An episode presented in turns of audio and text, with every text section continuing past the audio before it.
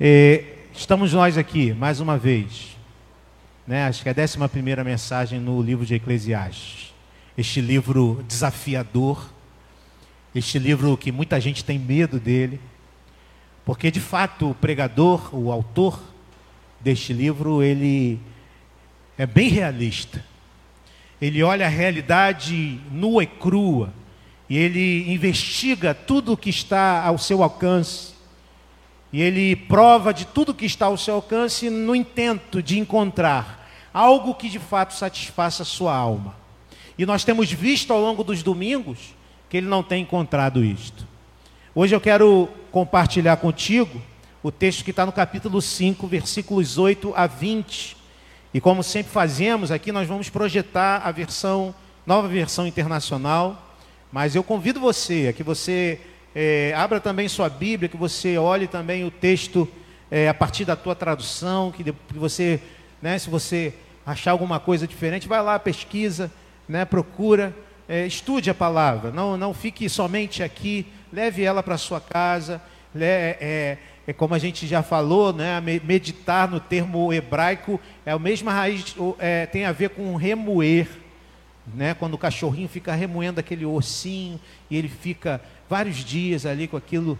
Né? A palavra é assim também, nós vamos ouvi-la aqui, mas ela precisa remoer no nosso coração durante toda a semana. Eu convido você a que você faça isso. Aí na quinta-feira a gente fala dela de novo, no PG. Então vamos lá, Eclesiastes 5, 8 a 20. O pregador então escreve o seguinte: Se você vir o pobre oprimido numa, numa província, e vir que lhes são negados o direito e a justiça, não fique surpreso, pois todo oficial está subordinado a alguém em posição superior, e sobre os dois há outros em posição ainda mais alta. Mesmo assim, é vantagem a nação ter um rei que a governe, que se interessa pela agricultura.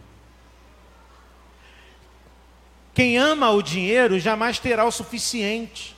Quem ama as riquezas jamais ficará satisfeito com os seus rendimentos. Isso também não faz sentido. Quando aumentam os bens, também aumentam os que os consomem. E que benefício trazem os bens a quem os possui, se não dar um pouco de alegria aos seus olhos? O sono do trabalhador é ameno, quer coma pouco, quer coma muito, mas a fartura de um homem rico não lhe dá tranquilidade para dormir. Há um mal terrível que vi debaixo do sol: riquezas acumuladas para a infelicidade do seu possuidor. Se as riquezas se perdem no mau negócio, nada ficará para o filho que lhe nascer.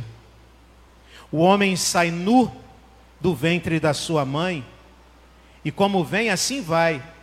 De todo o trabalho em que se esforçou, nada levará consigo há também outro mal terrível. Como o homem vem, assim ele vai, e, e o que obtém de todo o seu esforço em busca do vento.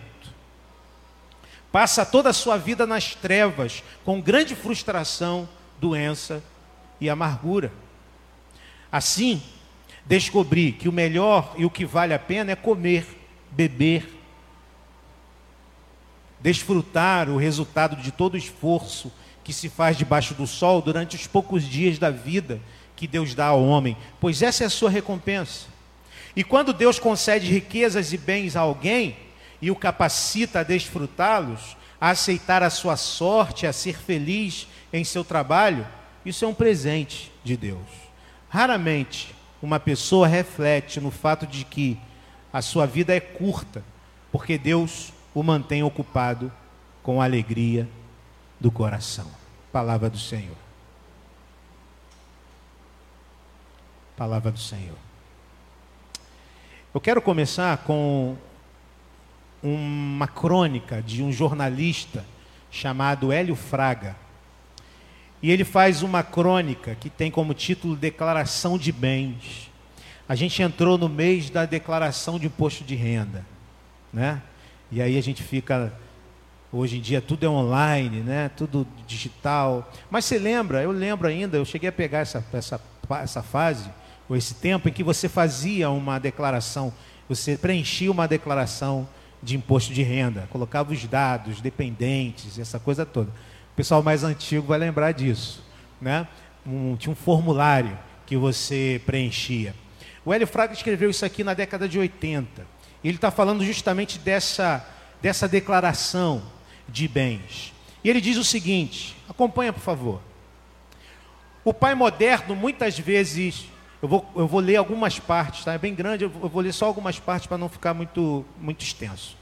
O pai moderno, muitas vezes perplexo, aflito, angustiado, passa a vida inteira correndo atrás do futuro e se esquecendo do agora.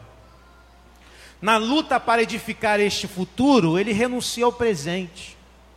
Por isso é um homem ocupado, sem tempo para os filhos, envolvido em mil atividades, tudo com o objetivo de garantir o seu amanhã. É com que prazer e orgulho, a cada ano, ele preenche a sua declaração de bens para o imposto de renda. Cada nova linha acrescida foi produto de muito esforço, muito trabalho. Lote, casa, apartamento, sítio. É o nosso caso aqui, né? Tudo isso custou dias, semanas, meses de luta. Mas ele está sedimentando o futuro da sua família. Se ele parte um dia, por qualquer motivo, já cumpriu a sua missão e não vai deixar ninguém desamparado. E para ir escrevendo cada vez mais linhas na sua relação de bens, ele não se contenta com um emprego só. É preciso ter dois ou três, vender parte das férias, em vez de descansar junto à família, levar serviço para casa, para fazer em casa, em vez de ficar com os filhos, e é um tal de viajar, almoçar fora, discutir negócios, marcar reuniões, preencher agenda. Afinal, ele é um executivo dinâmico, faz parte do mundo competitivo, não pode fraquejar. Depois de uma dramática experiência pessoal e familiar vivida, a única mensagem que tenho para dar e que tem sido repetida exaustivamente em paróquias, encontros familiares, movimentos e entidades é esta: não há tempo melhor aplicado do que aquele destinado aos filhos. E agora, aqui estou eu, de mãos cheias e coração aberto, diante de todos vocês que me conhecem muito bem. Aqui está o resultado de tanto esforço. Construí o futuro penosamente, não sei o que fazer com ele depois da perda de Luiz Otávio, seu filho. De que valem casas, carros, sala, lote e tudo mais que foi possível juntar nesses anos?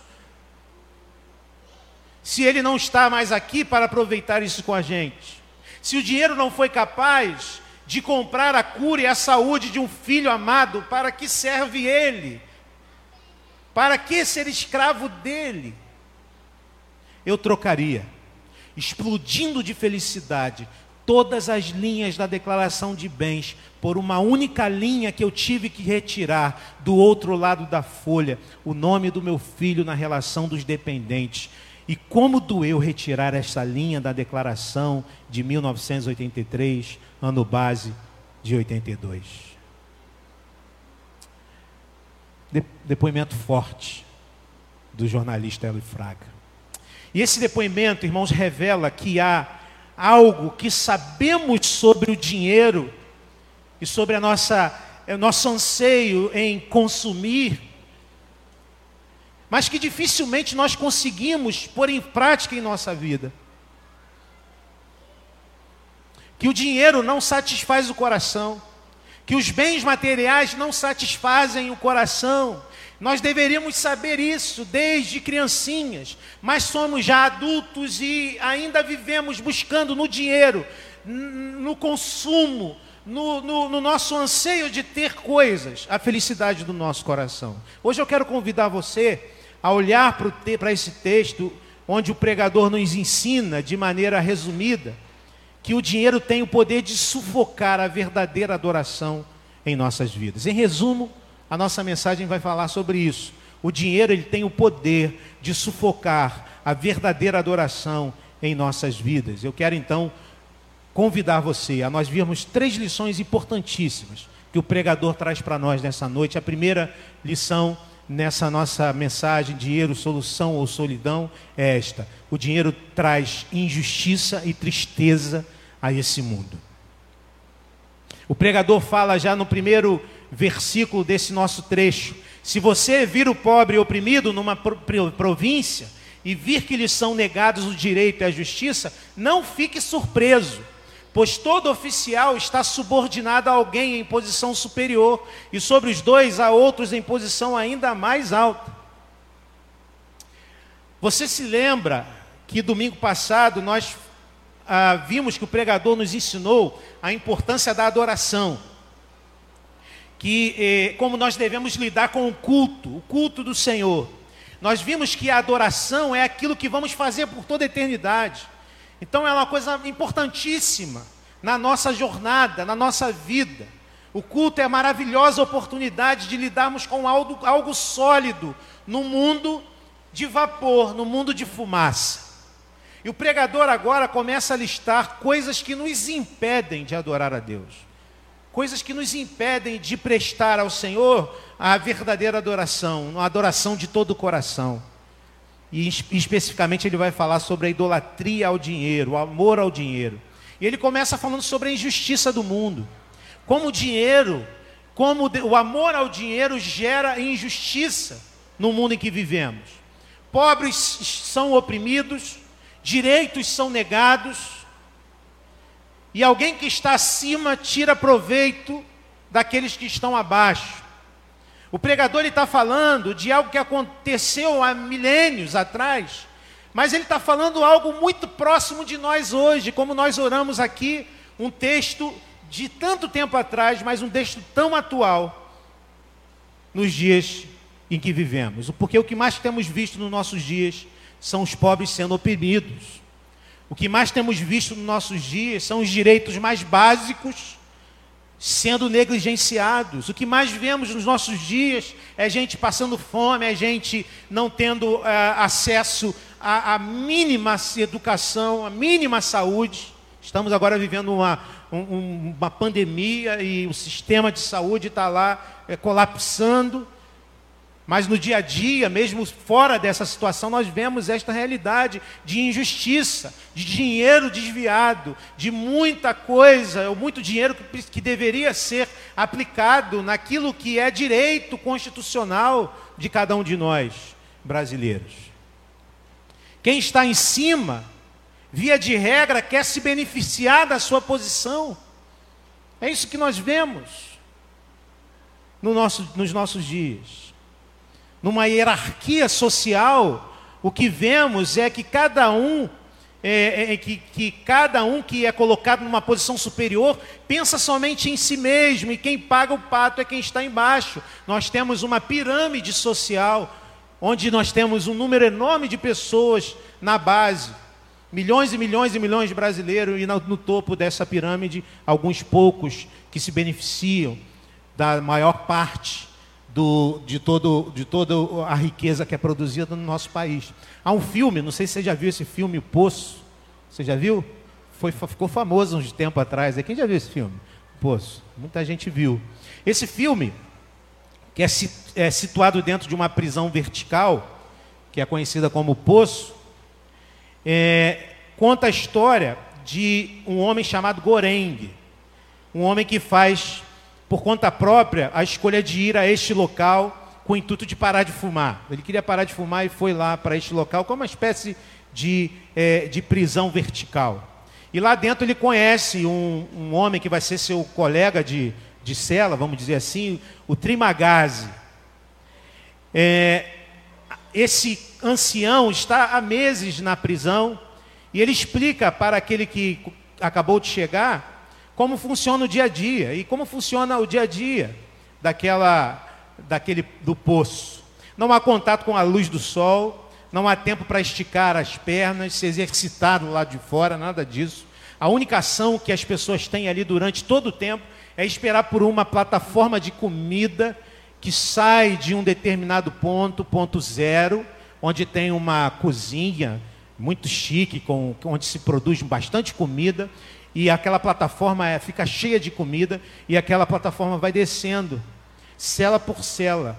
E cada, um daquelas, cada uma daquelas duplas tem dois minutos para comer tudo o que puder, até que a plataforma desce e vai descendo.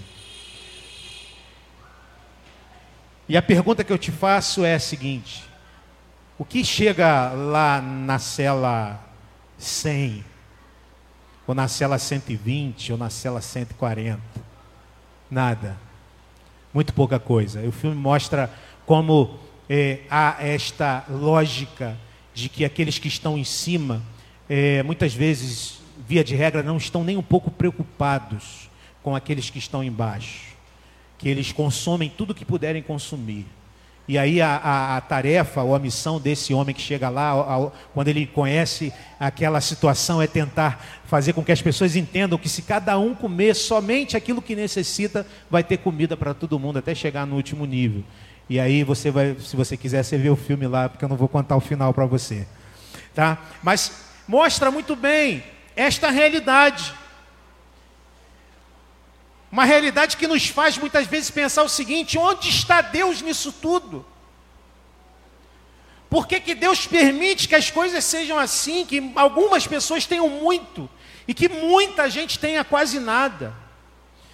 Que muita gente tenha possa escolher a comida que quiser, pode mandar ela vir de, de, onde, de onde ele quiser, lá de Paris, manda vir a comida para ele comer qualquer coisa desse tipo, enquanto tem gente que não tem o que comer, que está revirando lixo para comer o que sobra. Onde está Deus? Muitas vezes é esta nossa nosso questionamento. Onde está Deus diante de tanta injustiça? E a resposta, irmãos, que a escritura nos dá é o seguinte: Deus está do lado do ofendido. Deus está do lado do ofendido. Deus criou o homem para glorificá-lo. Deus criou o homem para exaltá-lo. E o homem faz qualquer coisa por dinheiro. Deus criou o homem para ter nele a sua, o seu prazer, para se deleitar nele e para, como consequência disso, olhar para o seu próximo e perceber e entender que precisa se dar como este Deus se deu. Mas o que acontece é que o homem ama o dinheiro. O homem faz qualquer coisa pelo dinheiro. Isaías 5:8, Deus está dizendo o seguinte: ai de vocês que adquirem casas e mais casas, propriedades e mais propriedades, até não haver mais lugar para ninguém e vocês se tornarem os senhores absolutos da terra. Deus está dizendo assim: ai de vocês que fazem isto, que vivem para acumular, enquanto que outras pessoas não têm o que comer. E há diversas passagens bíblicas onde Deus está falando: ai de vocês que usam o poder que eu dei, que eu dei para fazer a maldade. E esta é a primeira lição do pregador, meu querido irmão. Não se deixe enganar, achando que você encontrará muita gente boa e muita gente honesta. Neste mundo, não.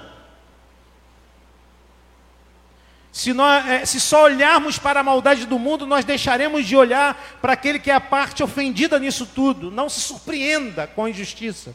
Não se surpreenda com a maldade. Não se surpreenda com o amor ao dinheiro. Esta é a primeira lição que o pregador nos traz.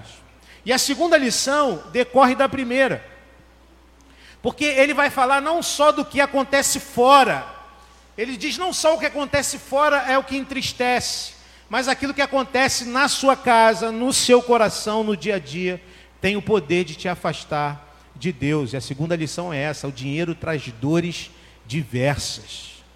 O dinheiro, além de trazer injustiça e tristeza a esse mundo, o dinheiro traz dores diversas.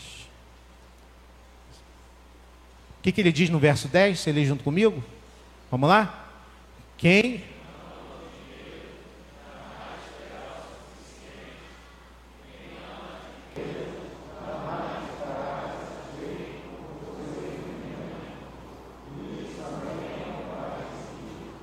Agora ele fala de algo no nível mais pessoal.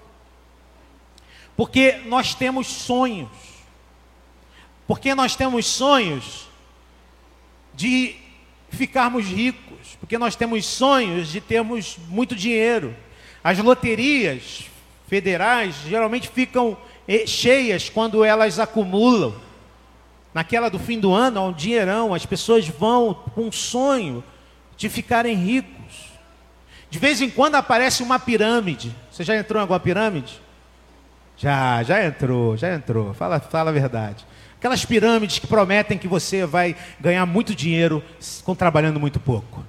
Só que a pirâmide é pirâmide, né? A base é a base é larga e o topo é, né? É quando você é enganado, você percebe que entrou no conto do vigário, coitado do vigário, né? Quantos de nós já, já pensamos assim? Eu quero ser um funcionário público, vou fazer uma prova, um concurso, porque eu quero ser um bom servidor público e servir com excelência as pessoas? Não, porque eu quero ganhar muito e trabalhar pouco e ter um trabalho estável e ganhar muito e trabalhar pouco. Nós queremos dinheiro, nós gostamos de dinheiro. A teologia da prosperidade, as pessoas procuram Deus como intermediário para terem o quê? Dinheiro, bens. E o pregador está nos ensinando, irmãos, algo interessante importante. Ele diz: quem ama o dinheiro jamais terá o suficiente. Quem ama as riquezas jamais ficará satisfeito com os seus rendimentos. Isso também não faz sentido. E é assim que acontece, você sabe, você recebe o teu dinheiro no início do mês, quando chega no meio do mês, você fala assim: não é suficiente. Aí você recebe a promoção, e você pensa o seguinte: agora sim, agora eu vou conseguir fazer as coisas que eu quero fazer. E daí a três, quatro, cinco meses, seis meses, a situação é a mesma. Porque você recebeu, quando chega em determinado momento do mês, você já não tem mais de novo. Porque nós sempre precisamos de um pouco mais. Nós sempre queremos um pouquinho mais. É a famosa frase de John Rockefeller, um grande empresário norte-americano. Um dia foi perguntado a ele sobre, sobre é, se o dinheiro que ele tinha já, já era suficiente. Ele disse, disse o seguinte: não, não é, eu preciso de mais um pouco. Eu preciso de mais um pouco. Quem ama o dinheiro jamais terá o suficiente. O pregador, ele continua no verso 11 dizendo: Quando aumentam os bens, também aumentam os que os consomem. E que benefício trazem os bens a quem os possui, se não dar um pouco de alegria aos seus olhos? Outra realidade é essa. Você começa a melhorar um pouquinho. Você começa a botar uma roupa melhor, você começa, parece com um carro mais novo, e aí começa a aparecer amigo. Né? Os amigos começam a aparecer, né? Você começa a ter muitos amigos, gente começa a te procurar. Os parentes então, quando souberem que você melhorou um pouquinho de vida, eles começam a te procurar mais. É assim que acontece. O sábio Salomão escreveu em seus provérbios o seguinte: os pobres são evitados até por seus vizinhos, mas os amigos dos ricos são muitos. Você já passou por isso? Seja porque você é pobre, eu acho que a maioria das vezes foi isso, ou então porque chegou minha esposa. A esposa vem do trabalho, tá, gente? Vocês veem ela chegando, e muita gente pode pensar, a esposa do pastor chegando atrasado no culto. Ela vem do trabalho direto para a igreja, domingo sim, domingo não. Até perdi aqui o rumo da história. É... Amigos, né? A gente começa a ter um pouquinho de dinheiro, os amigos chegam, os vizinhos chegam. Salomão, ele sabia bem disso. Olha o que ele escreve, o, o que é narrado lá no livro de, da Primeira Reis, capítulo 4, versículos 22 a 28, sobre o rei Salomão.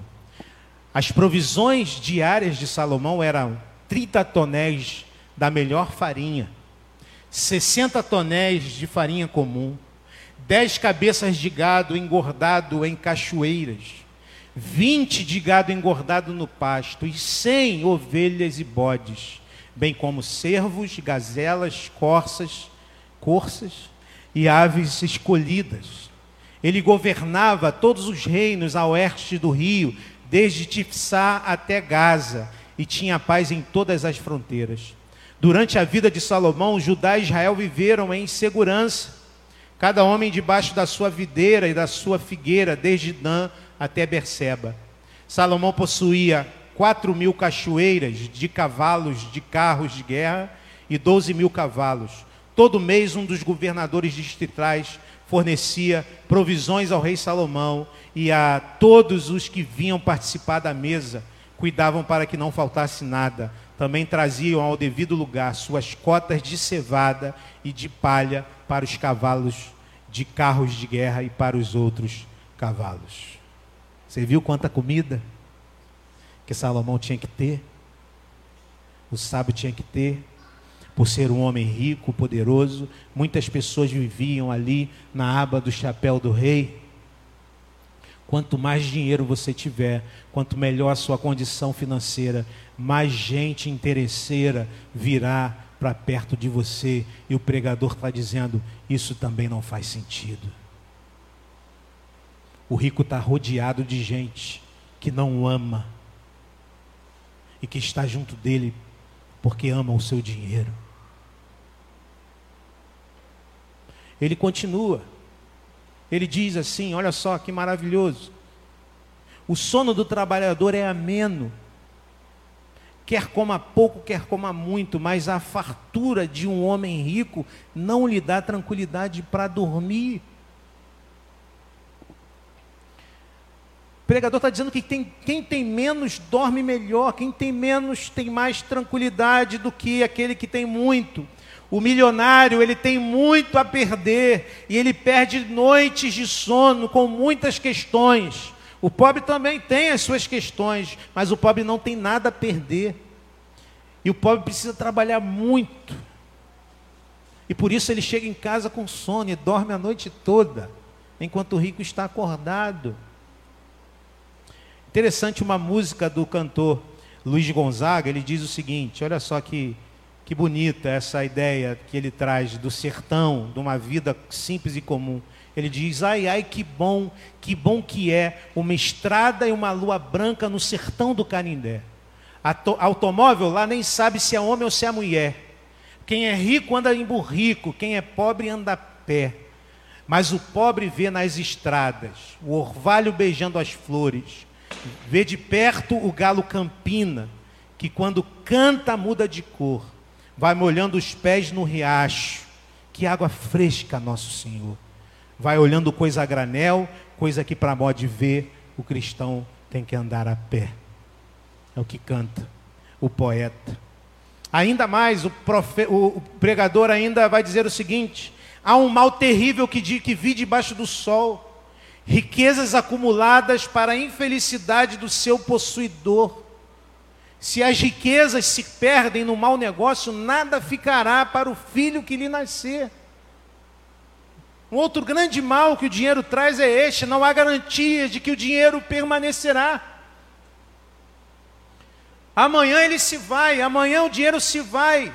É interessante que Martinho Lutero, no âmbito da economia alemã, no seu tempo, ele fez duras críticas à usura que se desenvolvia vorazmente naquele período, ele ataca o luxo dos ricos. Ele diz o seguinte: em primeiro lugar, seria sumamente necessária uma ordem e resolução geral na nação alemã contra o luxo e os gastos excessivos em roupas, razão de empobrecimento de tanta nobreza e gente rica. E ele ainda exorta aos pastores, dizendo o seguinte: prega, escreve, exorta aos pastores para prepararem ou para pregarem contra a usura, pois entendia é, que a mesma usura é a maior desgraça da nação alemã de seu tempo. Ele dizia que os juros são o maior símbolo e sinal do pecado do seu tempo, pois levava à ruína de bens seculares e também de bens espirituais. Então, outra verdade é essa: gente com dinheiro fica pobre, gente que melhora de vida piora de vida. É assim que a banda toca, é assim que a roda gira. Ele fala de alguém que investiu seu dinheiro numa má aventura e perdeu tudo o que tinha. E perdeu não só para si, mas também aquilo que ficaria para o seu filho, e o mal vai se multiplicando por conta do amor ao dinheiro. Eu me lembro muito, muito nitidamente, em 2003, eu trabalhava à noite numa indústria e eu passava a noite lá e chegava de manhã em casa. E chegando em casa num determinado dia, lá em 2003, eu passei, tinha uma banca de jornal ali, logo na quando eu descia. E eu tinha mania de ir olhar, né? A gente tinha essa mania, não tem mais. Mas de olhar ali as manchetes dos jornais e tal. E uma manchete me chocou muito. Um empresário de cinquenta e poucos anos, depois de dois, dois negócios que ele tinha, é, em que ele tinha tido um mau sucesso, tinha falido em dois dos seus negócios, diante da falência financeira, ele matou a sua esposa de quarenta e poucos anos. Depois foi ao quarto das filhas, matou as duas filhas e depois se suicidou. A lição é pesada que o pregador traz. A lição que ele traz é essa: quanto mais você tiver, mais você terá a perder. É o que ele está dizendo. Quanto mais você tiver, mais você terá a perder. E se você ama o dinheiro, a queda é muito terrível. Foi Teresa Dávila, esta serva do Senhor, lá no século XVI, que escreveu: Se com dinheiro você pudesse comprar o bem que eu agora vejo em mim, tê-lo-ia muito. Mas esse bem se ganha deixando tudo. O que é que se compra com esse dinheiro? É uma coisa de preço? É uma coisa durável e para que a queremos? E ela termine completa. Muitas vezes o inferno é adquirido com ele e se compra o fogo duradouro e a pena sem fim.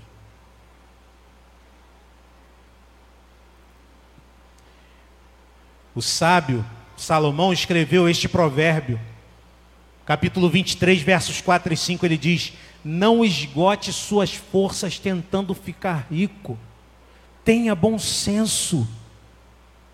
As riquezas de, desaparecem assim que você as contempla.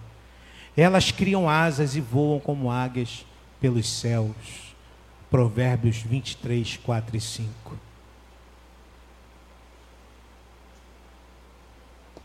Você lembra da canção popular? Tem uma canção popular que diz assim: Dinheiro na mão é vendaval na vida de um sonhador.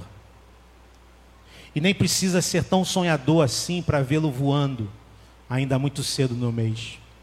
O poeta continua cantando o seguinte: quanto a gente, quanta gente aí se engana e cai da cama com toda a ilusão que sonhou, e a grandeza se desfaz quando a solidão é mais, alguém já falhou.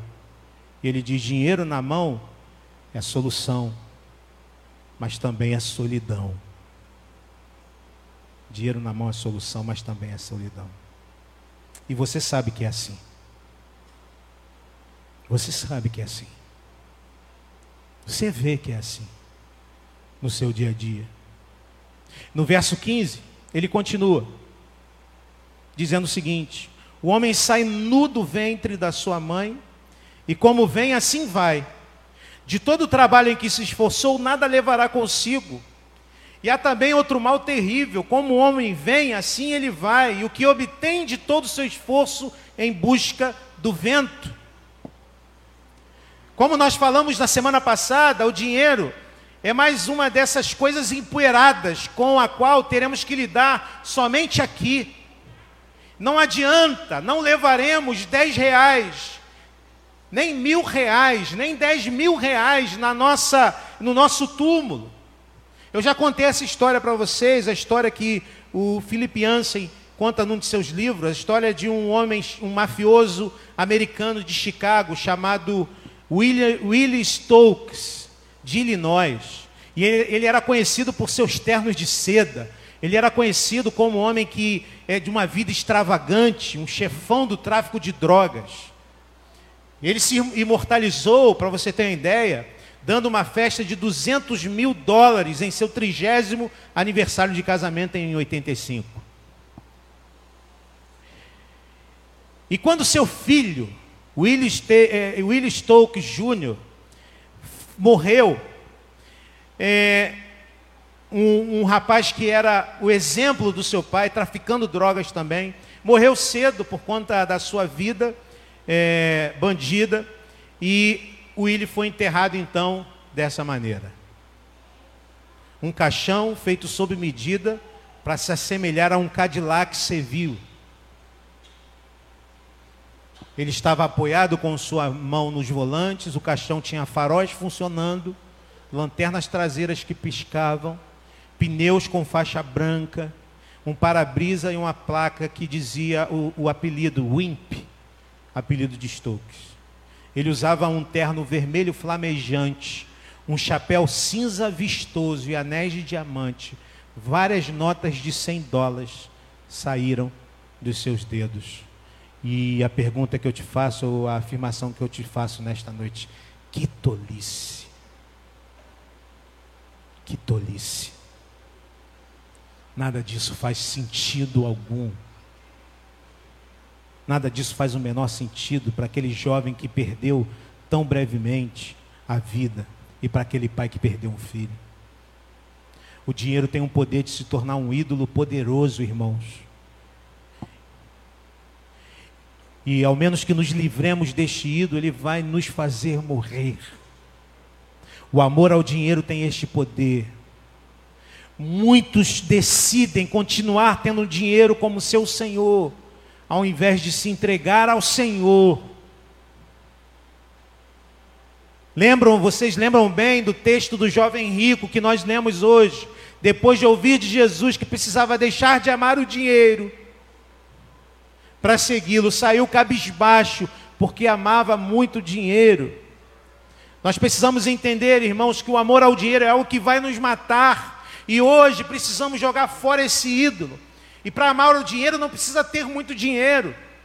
Basta que a gente queira ter muito dinheiro que isso se torne um, um, um, algo prioritário na nossa vida. Basta que a gente entre no jogo da cultura de consumo e a gente passe a viver para consumir. Basta que isso aconteça para a gente colocar este ídolo terrível, mamon, no centro da nossa adoração. O amor ao dinheiro vai fazer com que você despreze seus relacionamentos. O amor ao dinheiro vai fazer com que você jogue fora a tua saúde física e emocional e pode ainda te, te afastar do único Senhor da tua vida. Portanto, a terceira lição é esta: tem algo mais valioso neste mundo em que devemos nos agarrar. Tem algo mais valioso neste mundo em que devemos nos agarrar. E o texto diz assim: Assim descobri que o melhor e o que vale a pena é comer, beber e desfrutar o resultado de todo o esforço que se faz debaixo do sol durante os poucos dias de vida que Deus dá ao homem, pois essa é a sua recompensa. E quando Deus concede riquezas e bens a alguém e os capacita a desfrutá-los, a aceitar a sua sorte, a ser feliz em seu trabalho, isso é um presente de Deus. Raramente essa pessoa reflete no fato de que a sua vida é curta, porque Deus o mantém ocupado com a alegria do seu coração. Meu irmão, minha irmã, há uma esperança para nós no mundo em que o dinheiro se tornou um grande ídolo em que o consumo se tornou um grande ídolo, em que o materialismo se tornou um grande senhor. O pregador ele faz uma conclusão à sua explanação. Ele diz: tem algo que é bom e belo. O que é bom e belo é aprender a comer e a beber, é aprender a aproveitar de todo o resultado do nosso trabalho. Essa é a porção do homem. Foi isso que Deus nos deu. Ele nos deu que nós pudéssemos trabalhar e pudéssemos então desfrutar daquilo que nós é, é, ganhamos como resultado do nosso trabalho. O pregador ele está ensinando que a chave para nos livrarmos da idolatria do dinheiro é o contentamento, ou seja, tendo muito ou tendo pouco, vou usufruir do que tenho com gratidão no meu coração tendo muito ou tendo pouco, eu vou usufruir do que tenho, com gratidão no meu coração. Porque sim, Deus dá a alguns que tenham muito.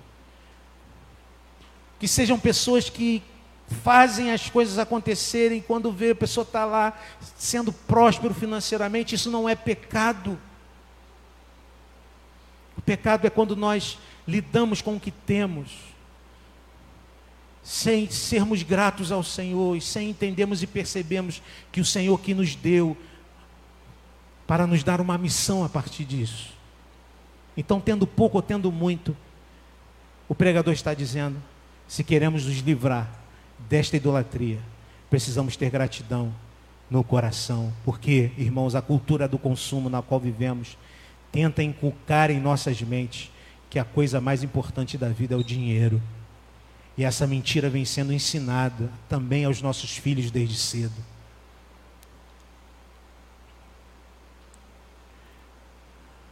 A sabedoria bíblica ensina que o segredo não é ter pouco ou muito, mas que não importando quanto temos, aproveitarmos a vida crendo que o que temos vem das mãos do Senhor. Quentin Matisse, um pintor, de 1500, em 1514 ele pintou uma tela famosa, cujo nome, o título da tela é O Banqueiro e sua mulher. Tela em óleo,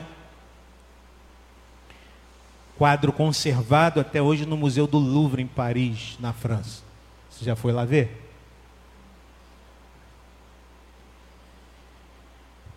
O importante é notar, e eu queria que você olhasse para essa cena, que durante a época que a obra foi criada, o artista vivia na Antuérpia importante cidade de comércio que ficava entre o norte e o sul da Europa, fica ali entre o norte e o sul da Europa, na qual se encontravam mercadores, banqueiros de diversos países, que claramente precisavam trocar seu dinheiro que negociavam ali naquela cidade.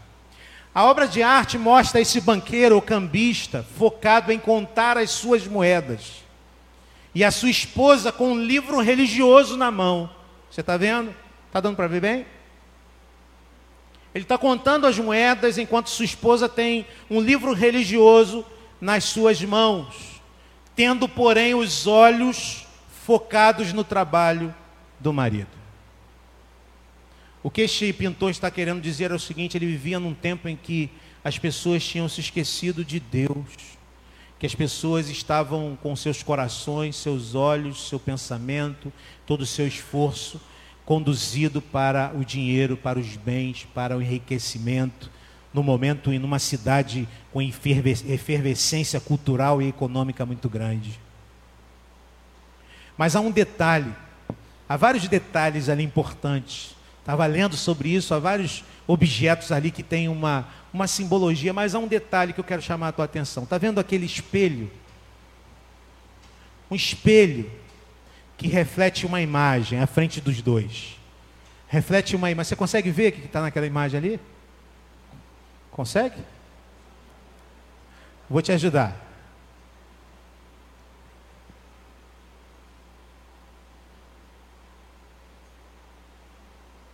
Quem chuta? Oi? Uma janela. Uma pessoa olhando uma janela.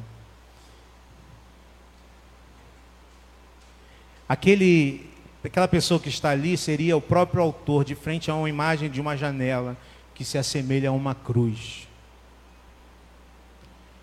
Ele traz uma mensagem nesta pintura, dizendo que, na verdade, aquelas pessoas tinham deixado seu coração fisgar pelas riquezas, pelo dinheiro, mas que a única, a única saída que poderia satisfazer o coração humano era justamente a cruz de Cristo, o único, o único caminho que pode nos dar satisfação plena é a, a cruz de Cristo. A riqueza deste mundo já trouxe tanta destruição, e Ele está tentando colocar no seu lugar e nos ensinar e o texto bíblico também, que nós somos peregrinos aqui e precisamos continuar caminhando, nos livrando de tudo que é peso, e um desses pesos é o amor ao dinheiro, um peso terrível. Olhemos para o Cristo, o autor e consumador da nossa fé. Eu quero convidar você a orar neste momento. A orarmos, a pedirmos a bênção do Senhor, a clamarmos. Porque vivemos todos os dias diante do desafio de jogarmos fora este ídolo, de não sermos fisgados por eles, de não sermos seduzidos pelo dinheiro, pelo desejo de ter, de consumir. Vivemos e somos bombardeados todos os dias com uma série de propagandas que dizem para a gente assim: você precisa disso para ser feliz. Trabalhamos muitas vezes, eu sei que nós estamos num tempo em que muita gente está sem trabalho. Mas muitas vezes nós trabalhamos mais do que precisamos para ter coisas de que não precisamos para agradar gente que não nos ama, ou para competir com pessoas que. Eu quero convidar você a nós orarmos e clamarmos ao Senhor, que Ele nos liberte, que Ele nos faça olhar para a cruz de Cristo, ao invés de olhar para a, a nossa, o nosso dinheiro, aquilo que está no nosso coração, os nossos desejos mais profundos que estão ligados à questão do materialismo. Nos preparando também para a Santa Ceia do Senhor nesta noite. Convido você a nós clamarmos ao Senhor pela sua bênção. Senhor, nós estamos aqui nesta